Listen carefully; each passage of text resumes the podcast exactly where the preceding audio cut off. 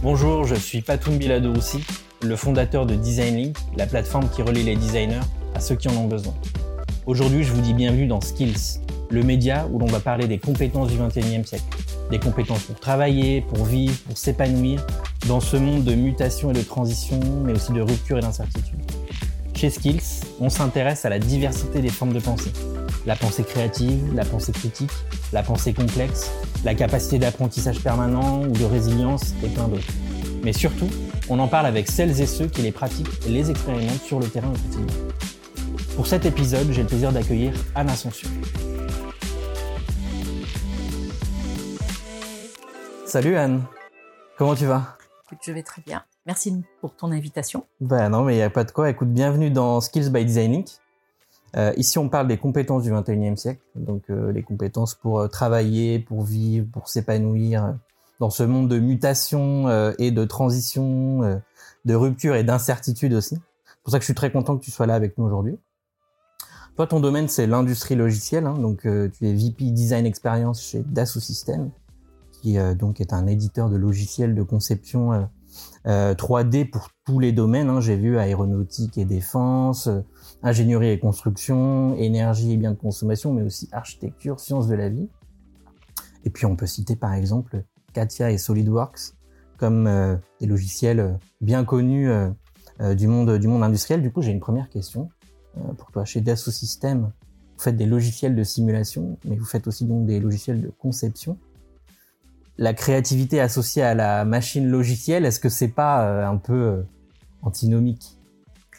Ça, c'est la question qu'on me pose euh, assez souvent. Alors, pour commencer, euh, faisons un petit retour en arrière.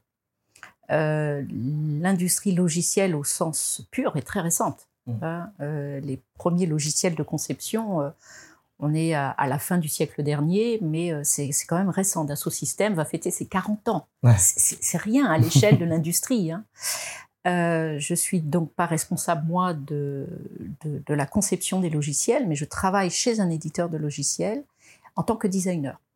Donc, euh, ce qui m'intéresse en fin de compte, c'est euh, d'être au plus près de ce qui est la transformation du monde. Tu as parlé de ce monde qui, qui se transforme dans mm. une vitesse absolument extraordinaire.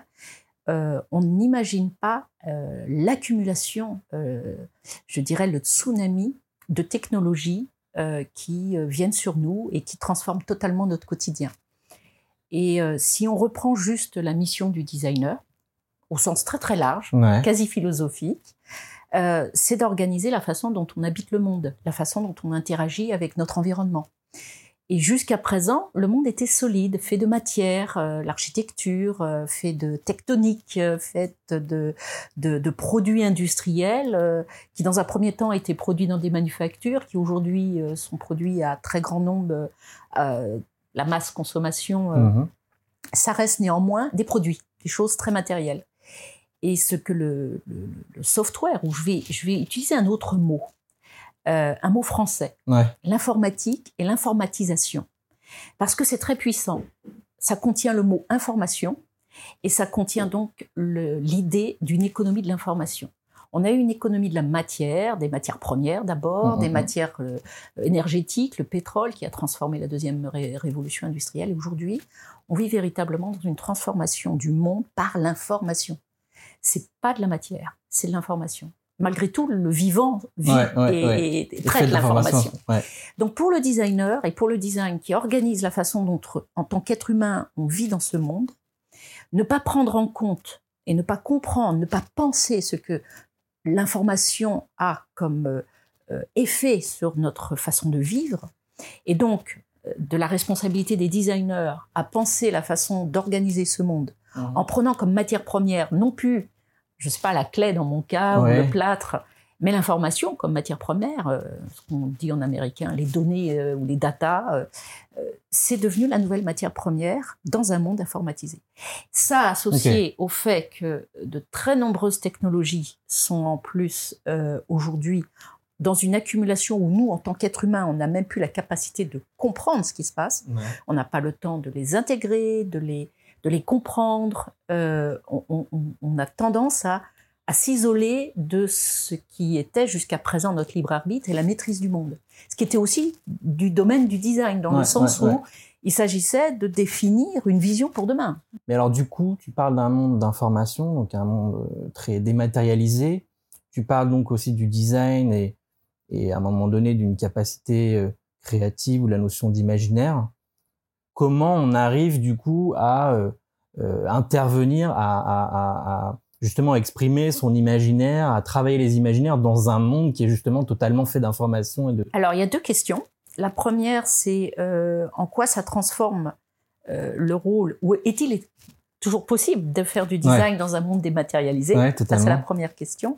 Et la deuxième, c'est celle des imaginaires, c'est-à-dire qu'est-ce qui sous-tend l'idée que le design a en fin de compte euh, un, un, pouvoir particulier, euh, qui est en fin de compte de se servir des imaginaires, la poésie, mmh. pour euh, finalement définir un, un, monde souhaitable, désirable. Hein, alors, je vais revenir à la, à la, première qui concerne justement cette notion de dématérialisation.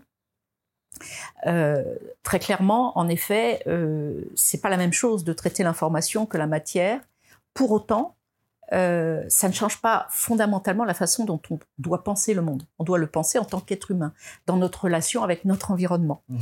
Et euh, si notre environnement change, il y a une urgence, euh, surtout s'il change très vite et s'il change entre matière et invisibilité de l'information. Ouais. Euh, il y a donc euh, un, une exigence nouvelle de penser ce monde-là. Et il n'est pas pensé, il est déjà pas pensé au niveau de l'informatique. C'est-à-dire qu'on a encore des structures, qu'elles soient politiques, euh, de gouvernance, ou même simplement de règles d'engagement juridiques. Des modèles, des images. La façon dont on interagit. Ouais. On a toujours les modèles du monde d'avant, du ça, monde en fait. ancien. Et euh, personne se dit, mais avant éventuellement de penser les conditions de vie dans ce monde-là, faudrait peut-être le penser. Ouais. faudrait penser. Euh, alors, certains vont dire, oh, faut utiliser la science-fiction. Mais là, ce que fait un designer, et je reviens maintenant à la, au deuxième point, euh, avec des imaginaires, on peut produire des mondes possibles. Ce qui est aussi, un, tu as parlé de certains, euh, mondes certains, incertains. Euh, comme, comme il y a une part d'invisibilité, dématérialisation, il y a beaucoup de gens qui pensent que euh, c'est euh, devenu tellement complexe qu'on n'arrive même plus à se représenter ou à penser le monde. Je crois que c'est parce qu'on cherche à penser un seul monde. Un monde universel, un monde qui serait euh, autour Parfait. de règles parfaites. Mmh. Enfin, ça, c'est, je, je, passerai très vite sur l'idée qu'on vient de Platon et de le, du fait que l'homme a toujours pensé que il y a une extériorisation, sa conscience l'a sortie de la nature et donc il se doit, par la technique, la technologie, la science, avoir un accès à cette nature Mmh. un- et, et la contrôler par la machine. Et donc ce rapport de l'homme à l'automate a toujours existé, sauf qu'aujourd'hui la machine, je passerai aussi sur toute l'histoire de la cybernétique parce que c'est pas le sujet, euh, ce rapport de l'homme à la machine a toujours existé. Et la force du design, comme de l'art d'ailleurs, c'est de ne pas penser en acceptant le discours de la cybernétique ou en acceptant le discours de l'informatisation en disant c'est perdu, la machine va gagner. C'est ça. Moi, je refuse ça, c'est une évidence. Ce qui m'intéresse, c'est davantage de me dire quel est le nouveau rapport que l'homme doit organiser avec son environnement? Si cet environnement est artificiel, si cet environnement est fait d'informations, eh bien, pensons-le comme tel. Et là, euh, on, on voit bien que le design passe une étape. C'est-à-dire, on ne reste pas dans une approche passéiste et nostalgique du génie, de l'art, euh, Mmh. euh, d'un artiste qui, euh, de manière singulière, va s'exprimer d'une manière très individualiste. Ça nous vient de la Renaissance, Ouais. le génie Leonardo da Vinci, euh, ou l'œil de la perspective, où tout est fait du regard de l'homme, où l'homme devient plus important que le reste. Euh, il est temps de changer tout ça et de repenser notre place au milieu du reste des non-humains et de la nature, de repenser ça comme étant au cœur de l'information, et donc de repenser les assemblages, les interactions, euh, et ça, c'est un nouvel imaginaire. Et là où ça m'intéresse particulièrement, c'est qu'en tant que designer, et, je sais qu'on est entouré de designers tous les deux, les designers sont terriblement créatifs à imaginer des mondes. Un designer, il a un petit monde et il imagine ces, petits mondes interagissant avec d'autres petits mondes. Euh, Un foisonnement. je vais de- faire de- un, détour à la Deleuze euh, dans Les Mille Plateaux. Il décrit un monde où il n'y a plus de centre. Le centre est partout et nulle part. Euh, c'est intéressant parce que l'informatique propose ça.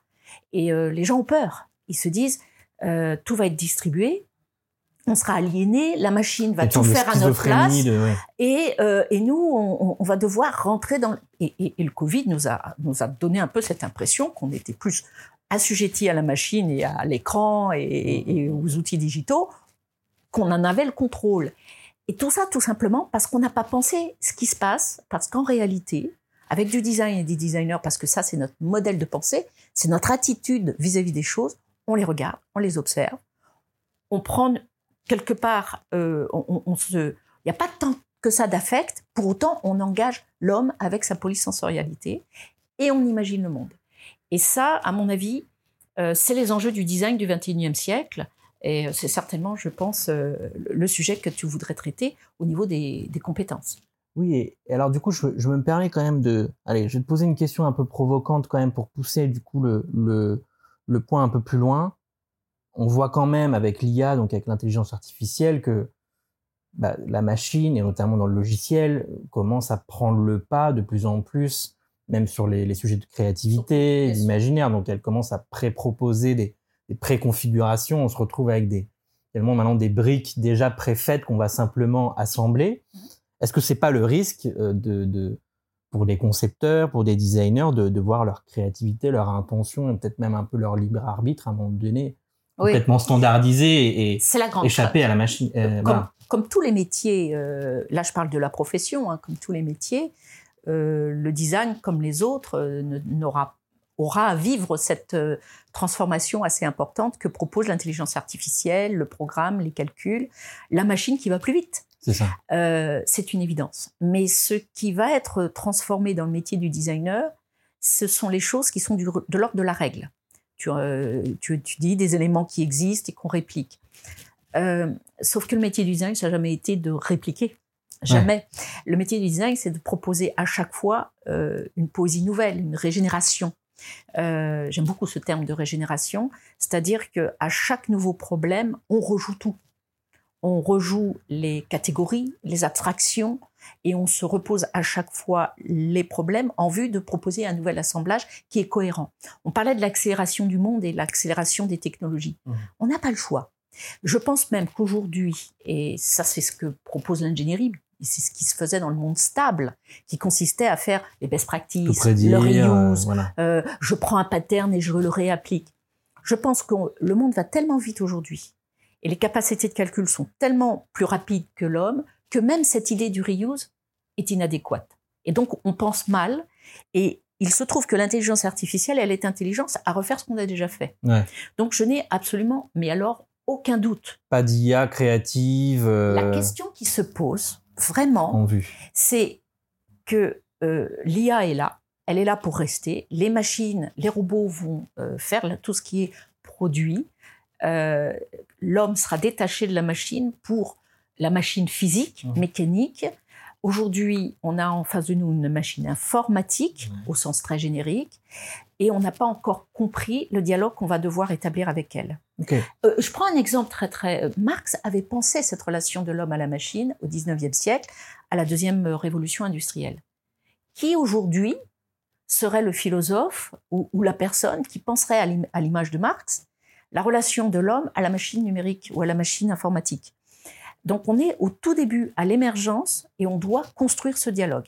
Et donc ça passe par des designs chercheurs, des mmh. designers chercheurs, qui vont penser cette fonction qu'a le design, à penser la façon dont l'homme vit dans son environnement, dans un environnement où l'informatique est hyper rapide. Mmh, mmh, Et donc c'est cette, c'est ce dialogue. C'est ce que donc je cherche à faire au Design Studio. Euh, on a fait des projets, euh, le dernier en date qui a beaucoup marqué les esprits, qui était un partenariat, une collaboration avec euh, Patrick Join, pour imaginer énormément de contraintes, dont des contraintes écologiques, des contraintes de pliage,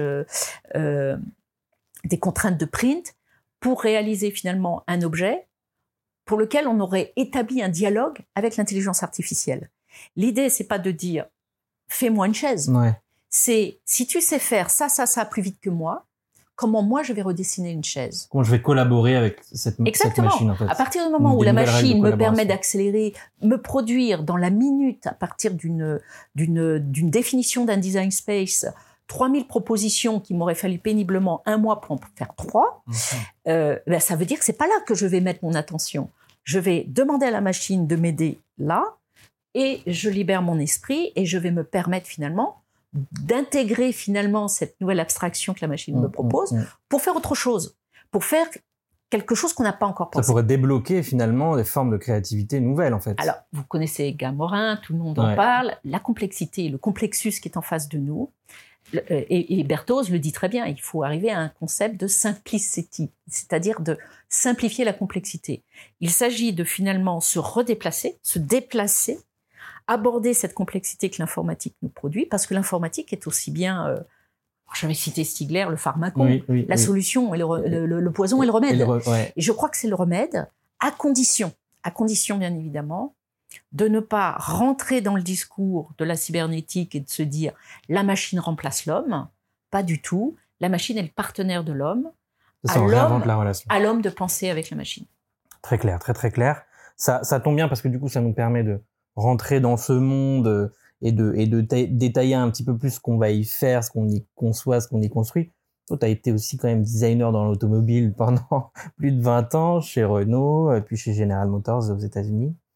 Euh, Aujourd'hui, la question, du coup, tu en parlais avec la, chaise là de, Patrick Join, euh, la question de la conception d'un produit, on voit qu'elle est au centre de toutes les attentions, étant donné les, enjeux écologiques, sociaux, euh, environnementaux que ça représente. Donc là, tu nous as donné un petit peu quelques éléments de ce qu'on doit avoir en tête finalement quand on réfléchit à ces, nouveaux produits quand les contraintes sont aussi complexes, aussi intriquées. Moi, j'ai une autre question, c'est finalement, on parle aussi de plus en plus d'expérience, de services, donc des choses très dématérialisées.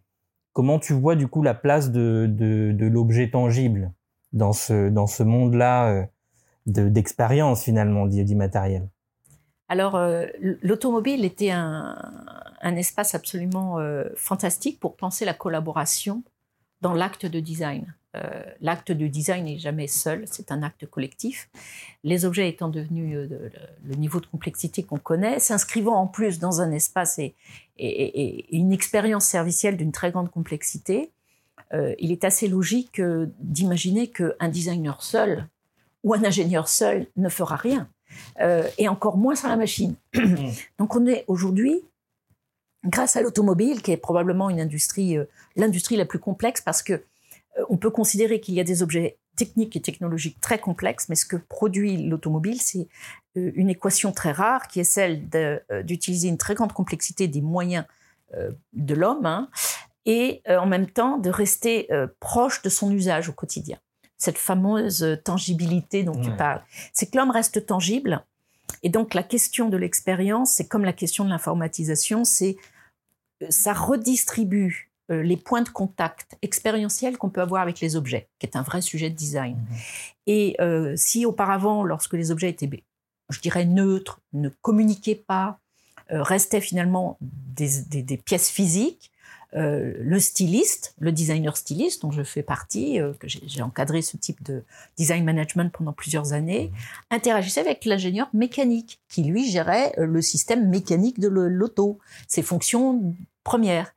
Aujourd'hui, les voitures sont autonomes, elles sont connectées, on les partage, donc elles s'inscrivent comme terminaison tangible dans un une infrastructure, mais mille fois plus large d'un système de commande, de, programmation, de mobilité, de, de, de juste attente, de partage.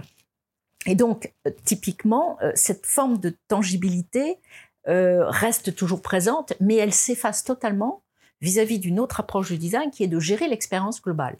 Et ça pour une raison très simple, c'est qu'à l'époque quand les stylistes devaient travailler avec des ingénieurs qui faisaient l'architecture de la voiture, mhm. si on négociait pas avec eux style, enfin la surface, la peau, euh, le signe, le design de la voiture, euh, avec eux dans l'architecture, on avait des, objets assez horribles, assez difficiles à, à vendre. Et ça, ça s'est fait en plusieurs années. Euh, on s'est dit, c'est une collaboration des deux parties. Ça pour marquer l'identité. L'un ne mange pas l'autre. C'est véritablement euh, nécessaire de collaborer. Aujourd'hui, pour l'expérience, c'est la même chose. Mais c'est émergent encore. Hein. C'est émergent dans le sens où il faut des designers euh, qui travaillent avec les ingénieurs systèmes, qui sont eux en charge de la responsabilité d'un système qui fonctionne. Vous imaginez bien une voiture autonome euh, qui, qui tuerait des, des, des, passants. Donc on, voit bien que même, je dirais que l'exigence de performance d'un système pour un ingénieur est devenue, en, termes même de responsabilité, terriblement prégnant encore, peut-être même davantage qu'avant. Euh, et surtout qu'on est dans un monde où on n'aime pas le risque, donc euh, ça rajoute en plus, euh, on pense que la machine va tout résoudre, donc on est encore moins perméable au risque qu'on l'était à l'époque. et donc les designers se doivent maintenant, avec l'expérience, qui, qui parcourt le système, non pas dans une, finalité de performance, mais de service. C'est-à-dire que ça doit me rendre service, et donc on parcourt les différentes catégories ou abstractions du système ou éléments du système de manière euh, human-centrée, mhm. centré humain, euh, on n'a pas du tout la même inférence. Donc il est absolument, on est exactement dans, finalement dans la disposition dans laquelle on était entre les stylistes et l'architecture automobile. Euh, avec les designers de l'expérience et les ingénieurs système. Et aujourd'hui, c'est la grande révolution. Est-ce que les design studios automobiles ont aujourd'hui, ils sont en train de très rapidement modifier euh, euh, leurs compétences, leurs skills. Et le styliste, entre guillemets, n'est plus forcément le type de personnalité designer le plus recherché. De même que l'ingénieur mécanique s'efface face à l'ingénieur système. C'est la logique euh, de l'informatisation du monde. Et ça, c'est intéressant, c'est-à-dire que derrière, donc là, on parle de la, construction, finalement, la fabrication aussi de, ces, nouveaux objets. Euh, après, il faut aussi les, vendre. Il y a un sujet de marque, il y a un sujet d'identité. Comment une entreprise continue de quelque part de marquer une identité dans ses ces produits multi-usages euh, dont qui sont plus très bien définis, qui sont plus très bien euh, dont l'identité finalement est devenue floue? Comment on arrive à signer toujours et à et à marquer à travers ces produits Je crois que quand on était à l'époque du style, et du disegno et même de tout ce qui nous vient de la Renaissance où tout était regard et perspective. Les origines du design italien. On privilégiait quand même très essentiellement le regard visuel. Euh, je dirais même que toute, toute ma formation a été de juger les produits et les objets dans leur masse. On les regarde dans un patio, on les compare. Hmm. On reste quand même très visuel. Ce que produit euh, cette avalanche de technologie, c'est qu'on peut parler en tant qu'expérience humaine de manière beaucoup plus intime. On peut parler à tous les sens. On peut parler à, notre toucher, à notre à tout. Et je crois que la grande révolution de l'expérience mhm. design, c'est pas juste de faire de la user experience pour un, une petite application, une application software. Pas du tout. C'est de repenser vraiment euh, à la fois euh, euh, dans la partie conceptuelle, c'est-à-dire interaction cognitive avec l'objet, qui lui-même a une connexion, son mhm. intelligence son intelligence artificielle, mais une forme d'intelligence prévisible, mais, mais qui nous aide, hein, euh, Siri ou autre. Et euh, derrière, euh, il, n'en reste pas moins que nous sommes faits de chair, de sens, et, et, tous ces éléments de la phénoménologie de l'expérience sont maintenant activés. Et donc, les objets sont peut-être dématérialisés. Donc, la partie traditionnelle de l'expression d'une marque qui était dans les signes au sens euh, fort du terme, que l'on représentait visuellement, sont maintenant transformés en, en, en, infosignes quelque part. Multisensoriels. Euh. Des infosignes qui sont en fin de compte une, une information. Et donc, c'est là où ça devient absolument critique. Parce que comme on n'a pas encore bien compris les structures de l'entreprise, mmh. euh, de la société, même de là où on vit en France, on n'a pas compris les enjeux de ce qui se passait dans notre quotidien, que le monde est artificiel et qu'on interagit tous les jours avec euh, un mix de d'informations et de matières. Euh, comme c'est pas bien pensé, on garde les catégories du l'ancien monde pour réfléchir à ça. Et là, on a un vrai problème. Et c'est ça qu'on vit en ce moment dans cette mmh, transition. On dit, on se sent mal, l'homme a le métier, le travail est fragmenté, on, on trouve plus de sens dans ce qu'on fait. Se sépare du mais, terrain. Mais c'est parce qu'on n'a pas envisager ce mix. Si demain, euh, des ingénieurs systèmes, euh, des juristes aussi, parce qu'il va falloir penser euh, les écosystèmes de manière différemment. Quand le centre est partout, il est où alors? Et qui décide à la responsabilité est qui Qui fait le tiers garant de tout ça? On ne sait plus. Donc il faut redéfinir ça ensemble. Et donc du coup, on va se redéplacer dans un nouveau monde qui est fait peut-être de multimonde, dans lequel on va éventuellement essayer de négocier cette nouvelle qualité de vie, de ce nouveau vivre ensemble. Nouveau vivre ensemble. Et, et, ça, c'est euh, très clairement une mission que le designer doit se donner, c'est-à-dire comment j'organise, j'assemble de manière cohérente, ça veut dire pour faire du sens, mais aussi de manière harmonieuse, au sens de moi en tant qu'humain, avec un corps fait de chair, avec une limite, Mm. j'interagis avec un monde illimité. On parlait des logiciels, de la simulation, des univers virtuels. On dit, oui, ça, ça va nous permettre de nous représenter le monde de demain. Il faut d'abord se penser comme élément fini. Nous deux, Nous, on a, ouais. on est, on se mélange pas.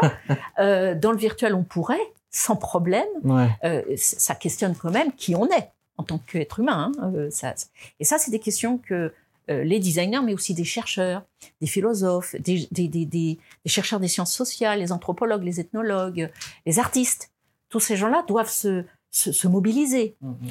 Chez Dassault Systèmes, on parle de renaissance industrielle. C'est pas qu'on veut revenir au temps de la Renaissance, c'est que je pense qu'on vit actuellement une convergence assez unique entre art, science et industrie, où on permettrait finalement de se redéplacer en prenant vraiment les, les, les- les- les enjeux. Bon, les gens l'appellent ça des challenges, mais moi je pense ouais. que c'est des enjeux. Ils ne sont pas négatifs ou positifs. Mais aujourd'hui, le danger, c'est de pas s'en saisir, c'est de pas les penser. Ouais, ouais, ouais, ouais, ouais. Du coup, on, on voit que l'industrie donc est, est en pleine transformation, comme tu le dis. On passe d'une industrie de la production à une industrie du sens. On passe aussi du coup d'une économie qui était celle du désir euh, individuel à une économie du lien, euh, de la de la relation. Et, du coup, moi, ce que je me dis, c'est que c'est quand même c'est quand même difficile à, comme tu le dis, il faut le penser. Mais comment on fait? C'est quoi les savoirs? C'est quoi les, savoir-faire qu'on convoque? Ça a l'air quand même assez difficile. Alors, en effet, je pense qu'on n'est pas, lorsqu'on est dans cette phase-là, euh, en capacité de, de produire des, des savoirs euh, prêts à l'emploi. Euh, je pense qu'il faut euh, réengager avec ce qui est la force de l'inventivité humaine, c'est-à-dire euh, une, une intelligence collective qui donc ne peut être sollicitée que lorsque l'on croise les savoirs. Donc ça, c'est une évidence. hein, on parle beaucoup. hein, c'est des Mm, thèmes mm. euh, que le design voilà, confronté. Alors, ça pose quand même malgré tout un problème. C'est cette idée que les gens doivent travailler ensemble. Il se trouve que quand même, euh, on est dans cette période 20e siècle où chacun vivait très bien avec son langage, Mm. euh, ses outils, ses représentations du monde, et qui soudainement doivent collaborer, même avec la meilleure volonté du monde. Concrètement, c'est difficile. Concrètement, c'est difficile Alors, parce que peut faire ouais. en ce moment-là, Mm. on, on- on a vraiment euh, des personnes qui ont. Moi, je me sens... euh, je, je suis sortie de moi, je suis sortie de mon petit monde. L'automobile, si j'y étais restée, mon esprit aurait été très peu challengé. Euh, on est bien. On est bien en famille. Ouais. Les gens vous connaissent, euh, on, connaît vos petits- même- on connaît votre humour, on connaît, rituel, ouais. on connaît vos limites. Donc, s'installe une sorte de statu quo bien. Là, il s'agit de demander à tout le monde de sortir de leur zone de confort et euh, de se mettre, euh, pour citer Annie Chantès, euh, elle parle de sous-détermination dans, dans l'indiscipline du design, Mm, mm, mm, mm. c'est-à-dire cette idée que euh, finalement, pour faire avancer une nouvelle représentation du monde, on doit tous accepter un petit peu le deuil du monde d'avant, de notre petit monde. Euh, mais ça, c'est l'enjeu et c'est absolument essentiel. Alors, qu'est-ce que ça veut dire? Ça veut dire qu'il faut plus s'arc-bouter sur ses savoirs et ses savoir-faire. Euh, par contre, il faut les maintenir. Il faut qu'on vienne comme on est, c'est-à-dire qu'il n'y a pas de raison euh, que le fait d'avoir appris le dessin, euh, toutes ces formations artistiques que le designer euh, euh, absorbe dans les Mhm. premières euh, années de sa formation sont absolument essentielles parce qu'elles forment son esprit. C'est ce qui fait l'attitude du design vis-à-vis des choses, l'observation, euh, euh, ce regard très, euh, euh, je veux non objectif, Mm. subjectif, mais relativement neutre, c'est-à-dire euh, tout n'est pas sujet. Je suis sujet interagissant avec l'environnement. Ces approches-là sont celles dont on a besoin. Donc le designer a à la fois une méthode et une approche, une attitude à porter auprès des autres disciplines qui, elles, sont dominantes Mhm. et pensent encore avec les euh, catégories du monde d'avant. Mhm. Donc c'est elles qui finalement résistent Ouais. à cette transformation. Mais en plus, euh, j'oserais dire que on a des besoins transversaux d'animation de ces réseaux de savoir.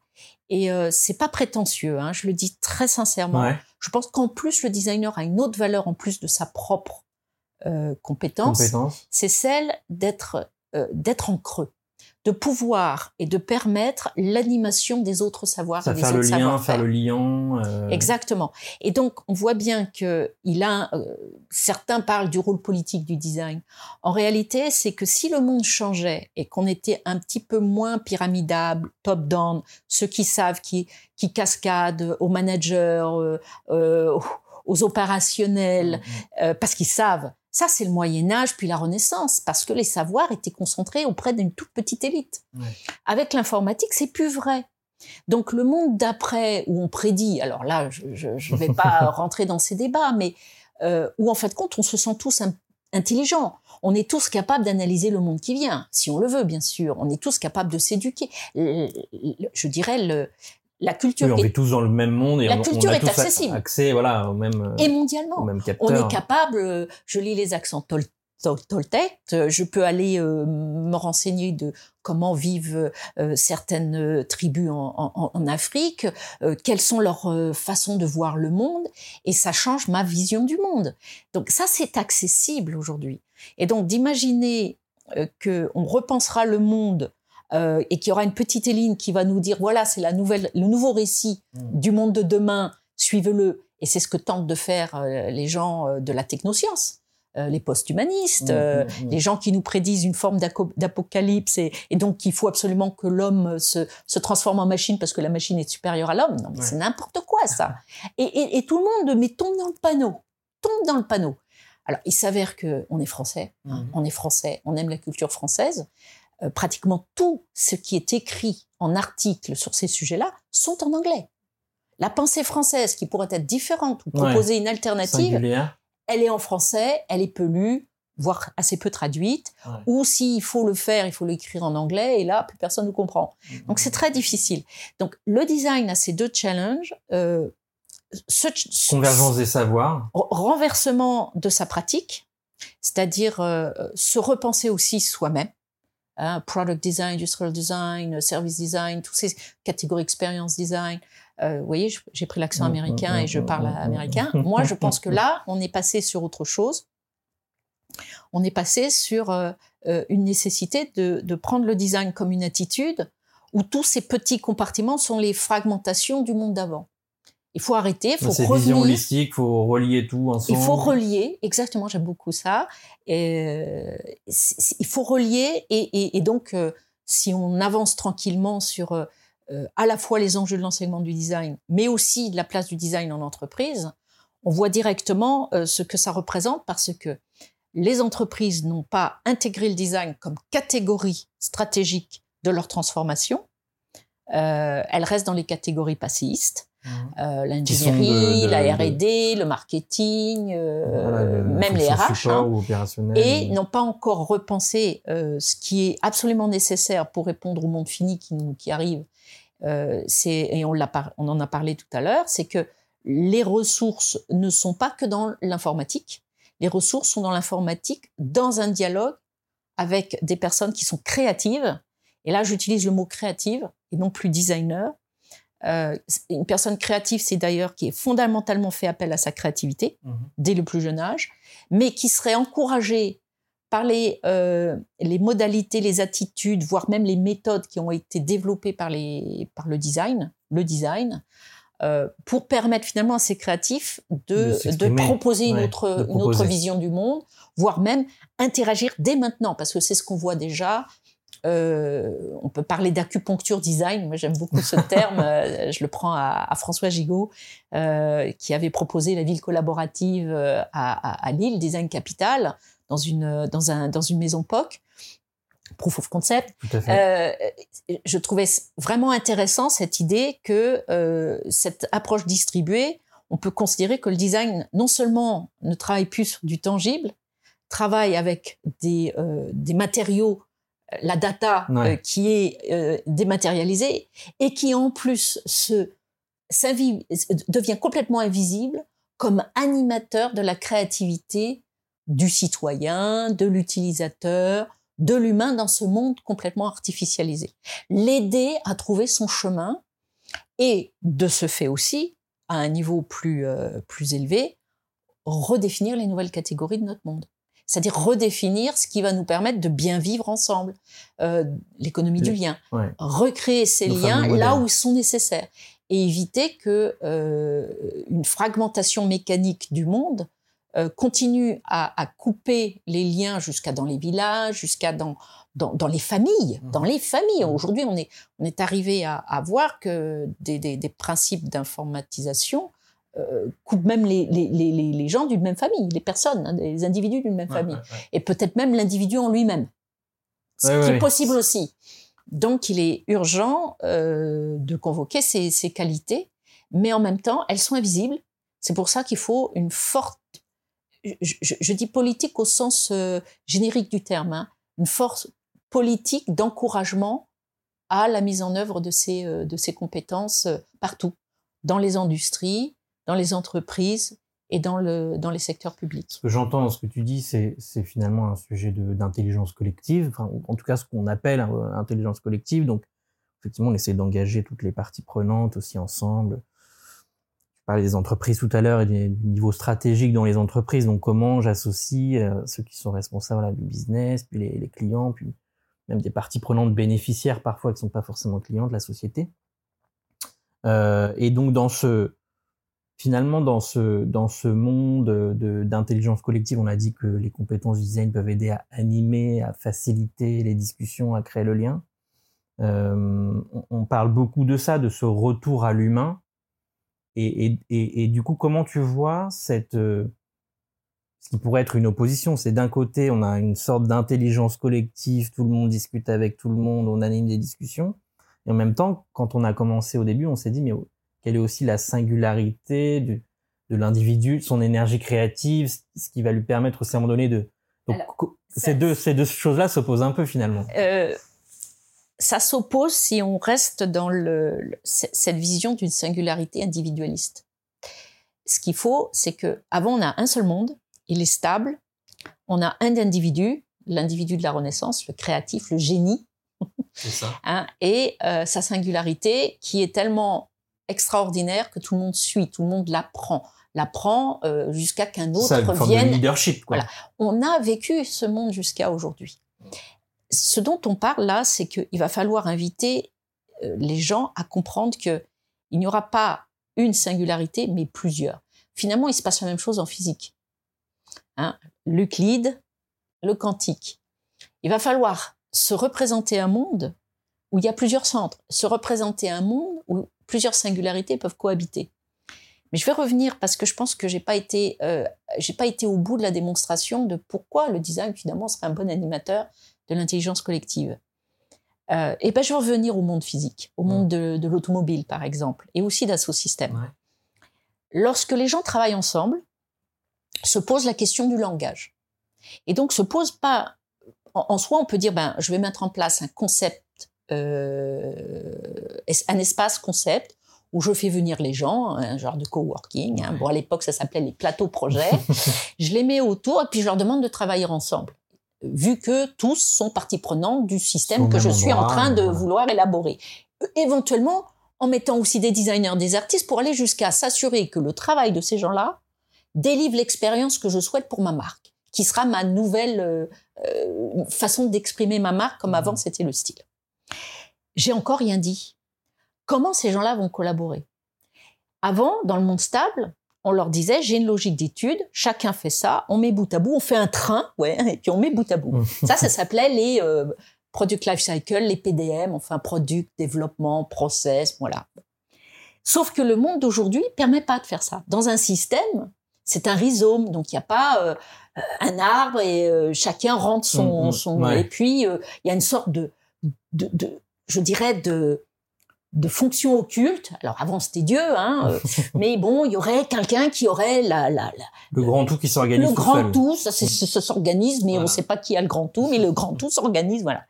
Et donc comme là on est dans un monde instable, pourquoi? Bah Parce que justement il n'y a plus de grand tout. On ne sait plus où c'est quoi le discours, le narratif, la, vision qui tient tout. Alors on dit on met tout le monde, on va le trouver? Ben non. Là on n'a pas parlé d'une chose essentielle ce qui a créé le virage entre le monde physique au monde virtuel, c'est-à-dire où la virtualisation au sens fort, hein, Aristote, je pense ce que je vais faire. C'est-à-dire, je suis encore dans la forme interne de ce que je vais donner comme forme aux gens, que ce soit une voiture, un service, une expérience. Cette forme interne, a, auparavant, était invisible. Donc, qu'est-ce qu'on faisait? On faisait ce qu'on appelait une maquette, un prototype. On rend tangible. Et les gens regardaient, ah ouais, j'avais pas vu ton truc là. Ah, ça me fait penser, je pourrais faire ça, moi. Je pourrais mettre mon, euh, voilà mon système multiplexage ici, ça passe parce que j'ai, tu m'as laissé un peu de place.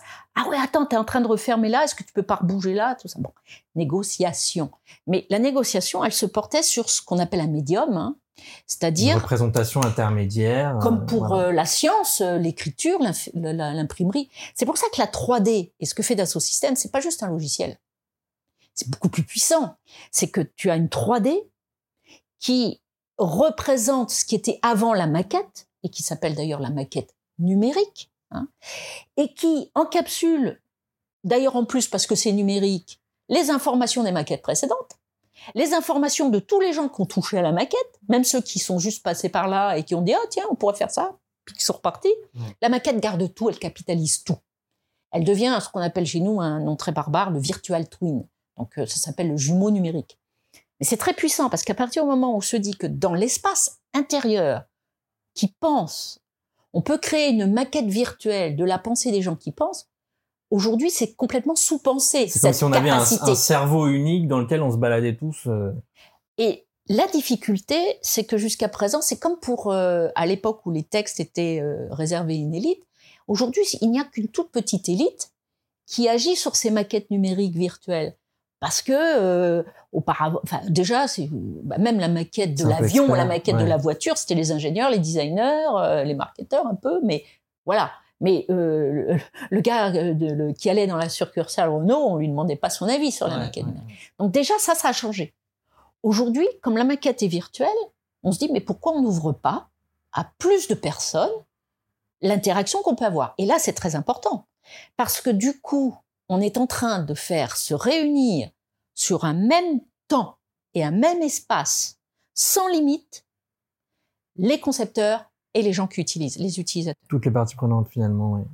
Alors, imagine, si tu transposes ça au niveau d'une, de la façon dont on pense un pays, c'est-à-dire qu'on pourrait très bien imaginer euh, le jumeau numérique du pays où euh, les gens qui savent créer les lois ou et les gens qui les veulent il y aurait plus d'opposition. Il y a plus besoin Et on, teste tous les futurs possibles, comme tu disais tout à l'heure. Mais là où ça devient intéressant, c'est pourquoi la machine et l'informatisation a du sens. C'est que elle peut faire des récurrences, elle peut t'orienter mal ou bien, elle peut te simuler ce que tu penses qui est bien, mais qui finalement peut avoir un impact écologique absolument désastreux. Par exemple, on peut très bien modéliser ce que représenterait l'arrêt quasi immédiat des pesticides versus euh, la transition. Aujourd'hui, tout le monde fait ça, mais comme ça. Hein. Oui, au doigt mouillé. Alors, je dis pas qu'aujourd'hui on sait le faire dans le numérique, mais on pourrait. Parce que je dirais qu'on dit souvent, quand on le pense, on va pouvoir le faire. Quand on l'imagine, quand on le projette, euh, je dirais intellectuellement, euh, on peut le faire. Donc, je crois que les univers virtuels sont les nouvelles, c'est la nouvelle renaissance, dans le sens où euh, quand et, et c'est pas que Dassault Systèmes, hein, c'est l'univers virtuel, c'est ce qu'a toujours fait un individu, un designer, il a son univers virtuel. C'est son espace, c'est son bureau, ses, références, ses images mentales, ses expériences, ce qu'il aime, ce qu'il n'aime pas, euh, ses expériences. Donc, cet espace qui était réservé seulement aux créatifs, et, c'est pour ça qu'on disait que l'art était tellement important pour la société, parce que c'était le seul endroit où on critiquait tout. Le seul endroit où, parce qu'on était chez nous, on se permettait toutes les outrances. Mmh, mmh. OK? Euh, Eh bien, on, imagine que dans euh, ces espaces collectifs, on pourrait avoir des espaces collectifs critiques, des de controverses, donc des univers virtuels. Aujourd'hui, les univers virtuels sont entre les mains des ingénieurs. Et c'est ça que je, qui me plaît pas. Pourquoi? Parce que les ingénieurs vont les utiliser dans une réplication des catégories qu'ils connaissent, les abstractions sur lesquelles ils ont un référent pour se justifier vis-à-vis des économistes qui veulent absolument que ça donne le résultat qu'on a défini au début. Ça, ça me plaît pas. Ça, ça me plaît pas. Parce que c'est la, la prise en main, finalement, de capacités absolument extraordinaires, d'une puissance extraordinaire dans la façon de définir et de résoudre nos problèmes d'écologie, de sustainability et tout ça. Mais si c'est entre les mains de la technoscience et des gens qui ne pensent pas l'humain dedans, ça va pas. Donc c'est pour ça qu'il y a une urgence, c'est quasiment une urgence de euh, prévoir que des designers se saisissent des univers virtuels, mais de manière poétique, que les gens qui font comme Dassault Systèmes des univers virtuels convoquent les artistes, convoquent les designers dans ces univers virtuels. Parce que c'est ce mix et cette expérience collective de la société humaine qui fera que ces univers virtuels seront la représentation du monde qu'on veut. Et, et que on, en, il en, et, est-ce que va prédire ces mondes? Mais je me fiche pas mal de les prédire. Ce que je veux, c'est m'assurer que les gens qui sont dedans soient la représentation du monde dans sa diversité, avec les genres, avec les pensées, et, et éventuellement qu'on essaye, ça, ça va être le plus dur, qu'on sorte de notre forme de pensée universaliste occidentale. Et qu'on convoque même dans ces univers virtuels euh, la pensée, euh, la pensée du peuple euh, de Casamance, le, le, les, visions je prends toujours Toltec parce que il y a les accords Toltec, mais ou, ou, bien voilà, toutes les visions du monde doivent être enfin c'est plus il y aura une vision qui s'imposera à tous qui a été jusqu'à aujourd'hui je sais pas, personne ne s'en rend compte, mais euh, comment vivaient les Japonais avant d'utiliser finalement les catégories de la pensée occidentale? Mmh. Même les Chinois pensent comme des Occidentaux. Heureusement, il leur reste quand même des... Euh, euh, si on veut le village humain, les univers virtuels vont certainement accélérer, comme toutes les technologies de connexion mmh. nous permettent de le faire, mais il est donc urgent de le faire avec des personnes qui, au cœur du réacteur, animent les bonnes catégories. Alors ça pose bien sûr, euh, pour que ça soit équilibré, c'est-à-dire qu'il faut qu'il y ait une justification pour que euh, cette diversité soit convoquée, et euh, soit on le fait de manière forte, on l'impose, ça va être très dur, soit on le fait de manière peut-être émergente, mais ça implique donc qu'il y ait une prise de conscience que c'est là le terrain de jeu. C'est là le théâtre de la vie de demain. C'est là que va se faire. Euh, et, c'est urgent parce que le, aujourd'hui on a on a une économie euh, simpliste, une seule économie euh, basée sur des principes faux, mais que tout le monde admette comme étant les seuls qui garantissent la confiance pour que finalement l'économie tienne. c'est une sorte, c'est un petit peu tout le monde se tient pour pas tomber. Euh, Donc les mondes virtuels sont cette occasion de, de, de rebattre les cartes. Entre autres, ce sont des bons espaces de représentation. Tester des nouveaux modèles. De tester des nouveaux modèles. Et tester de nouveaux modèles, ça pourrait être tester de nouvelles économies. Euh, penser, euh, et en plus, quand on dit, quand dans une entreprise, dans un environnement très euh, réglé, parce qu'on choisit, on les embauche les gens, donc on sait très bien. Donc on dit j'ai le marketing, la R&D, euh, donc les ingénieurs, les marketeurs et les gens qui s'occupent les supports. Bon. Et puis d'un seul coup, on dit bah non, il faudrait une catégorie de gens qui pensent le monde, qui l'imaginent et tout ça. Elle est où cette catégorie? Voilà. Donc dans, dans les entreprises euh, qui sont en ce moment sous forte tension avec euh, les exigences, la mission, euh, euh, le zéro, le zéro positif, les, le Green Deal 2025, les impacts CO2, et où on va commencer à leur demander d'arrêter de parler, mais de nous montrer ce qu'ils font vraiment. on a peut-être, on voit donc les Chief Sustainability Officers, mais qui nous viennent du RSE, donc enfin de la responsabilité sociale de l'entreprise, mais qui n'ont pas encore qui n'ont pas de qualité projet. Ce sont pas des gens du projet. C'est pas les gens du projet. C'est pas les gens de l'expérimentation. C'est pas les gens de la créativité. Ce sont les gens qui viennent de, des du, du, monde, des catégories sociales d'avant. C'est ça, la Donc, stratégie. il est urgent de mettre des, des, des, directions design dans les entreprises, mais pas pour faire euh, joli le brand book, hein, mais vraiment parce que dans une pour donner à voir, pour dans incarner. un board, euh, la stratégie doit être pensée parce et pas parce que ça va apporter de la valeur ajoutée à la stratégie actuelle. Non, c'est juste parce que aujourd'hui, il n'y a pas une seule entreprise petite, même une start-up, jusqu'à la grosse entreprise, qui est peut-être l'entreprise nationale, donc l'État, qui peut s'affranchir de l'idée de se penser de manière créative, et en revisitant euh, les anciennes catégories vis-à-vis duquel euh, on pense au travail, on pense à l'emploi, on pense à la croissance. Alors il faut de la croissance pour l'emploi, parce qu'on ne pense pas quels sont les, les, les dispositifs de contribution de chaque individu et de chaque collectif, et dans quelle façon les écologies de ces nouveaux collectifs doivent s'organiser, certainement pas la R&D toute seule en chapelle dans son coin qui fait son truc, les marketeurs pareil dans leur coin qui imaginent des, des, histoires et les deux ne travaillent pas ensemble. Parce que ils ne se comprennent pas, ils ne se respectent pas. Donc c'est un sujet de coopération. C'est un vrai sujet de d'écologie, d'écologie des savoirs. Écologie des savoirs. Ouais. C'est beau ça. Ouais, c'est joli. Ouais. Merci Anne. Merci Patoum. À très bientôt.